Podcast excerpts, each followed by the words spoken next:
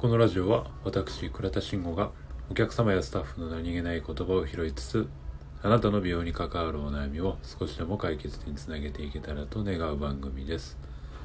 はい。というわけで第1回美容師対談いかがでしたでしょうか？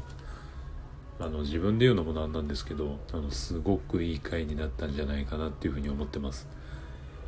前回の放送回にあるのでぜひ皆さんにも聞いていただきたいなというふうに思っております。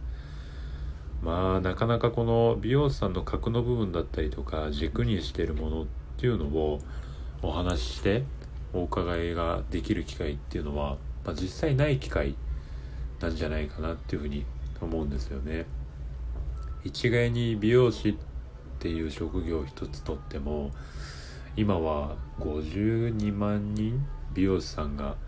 いるので、まあ、つまりその52万通りの働き方だったりとかその美容師感みたいなものがあるわけでまあ僕はそこをねあのラジオを通して広めていくことで、まあ、こんな働き方があるんだとか、まあ、こんな美容師ってこう魅力的な仕事なんだなっていうのを、まあ、いろんな美容師さんにあの知ってもらえたらめちゃめちゃ嬉しいなっていうふうに思ってます。まあどうしても美容師ってあの美容室っていう箱の中で働いているので、まあ、すごく狭い世界の生き物なんですよね。なんでどうしてもそういう働き方みたいなものだったりとか、えー、美容師感みたいなものっていうのは、まあ、本当にこうごくごく限られたものしか知らない人が多いんじゃないかなっていうふうに思うんですよ。まあ、言ってしまえばその同じ店舗で働いてるスタッフですら、まあ、そこをこう共感というか共通の認識として持ってない可能性すらあるんじゃないかなっていうふうに思うんです。なかなかこういうトークテーマでなんだろうな1対1で話す機会って実際そうそうないじゃないですか。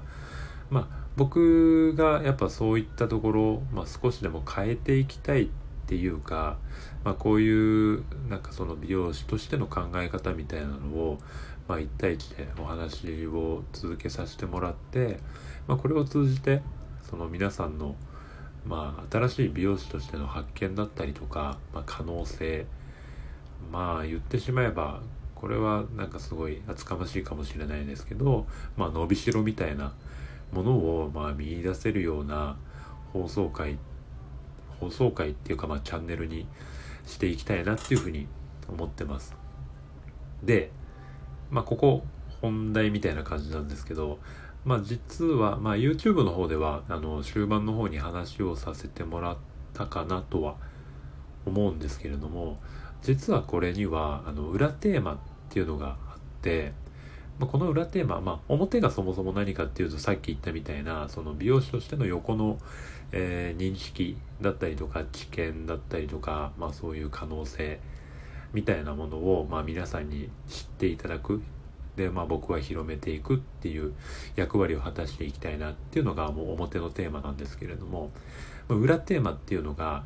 まあ、これすごいシンプルなんですけど僕がめちゃめちゃ勉強をさせてもらいたいっていうのがあるんですよ。まあ皆さんこれ放送を聞いて、えー、まあ、いろいろ勉強になればとは思ってるんですけれども実はこれ、まあ、直接お話を伺わせてもらってる僕が多分一番えっ、ー、とまあそういうところで言ったら得られるものがめちゃめちゃあるんじゃないかなっていうふうに思ってるんですよね。なんでまあ僕が一番成長させてもらいたいなっていうのが裏テーマとして実はありますのでまあだからどうこうはないんですけれどもこんな感じで進めていってます。というわけであの引き続きラジオ出演いただける方を、ま、募集しています。まあそんな出演なんてハードルが高い感じではなくちょっと美容師として熱い話ができる機会だったりとかまあ、この場で吐き出したい方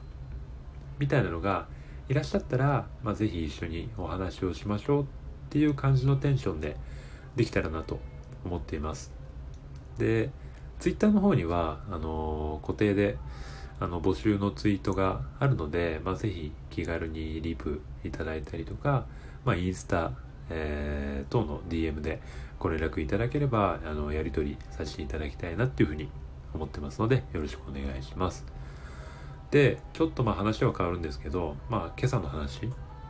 で、まあ、子供の話になるんですけれどもあの僕の子供今保育園に通ってて、まあ、保育園ってあの連絡ノートってあるじゃないですか。であれいつも奥さんがあの書いてくれててまあやっぱねこう機械毎日毎日書いてるとなかなかこう書くことないなって言ってたんですよね。で今回たまたま僕がっていうか、まあ、奥さんが、まあ、たまには書いてみたらみたいな感じで言ってくれたのでじゃあ僕書いてみようかなあの休み一緒に過ごしてたしみたいな感じであの、まあ、書くことになったんですけどまあてか、まあ、そもそも何を書くかっていうと、まあ、その日の様子だったりとか、まあ、こんなことができるようになりましたとか、まあ、体調がどうのこうのみたいなことを書くんですけど、まあ、こう何の前振りもなくじゃああのいきなりこう書いてみてって言われた時にやっぱり特に書くことがないなってなってしまったんですよ。っていうのもまあそこを前提とするっていうかその誰かにその日の様子を伝えるために一日彼と過ごしてなかったんですよね、まあ、そういう目で見てなかったんですよなんかこうすごいなんとなくで見てしまってたんだなっていうのを、まあ、それを言われて気づかされて、まあ、これはいかんなと。何をなんとなく過ごしてるんだと。思ってしまったわけですよ。まあこう真面目かみたいな感じで思われるかもしれないんですけどねなんかこう堅苦しいっていうか生きづらそうなやり方してるなみたいな風に思われがちかもしれないんですけどまあこれ多分家族にできないで多分スタッフだったりとかお客様にできるわけがないよね俺みたいなのを感じた瞬間でしたっていう話でした。何の話してるんだかね。まあでもね家でできないことはお店でも仕事でもできないと思うのでまあねそういう気持ちを持って、まあ、彼と接したり奥さんと過ごしたりとかっていうのは、えー、やっていきたいなというふうに思いました。はい。今回は以上になります。最後までお聴きいただきましてありがとうございました。質問ご意見ございましたらプロフィールにあります。Twitter インスタグラムの DM にてお待ちしております。何か参考になりましたらぜひいいね、クリックよろしくお願いいたします。では。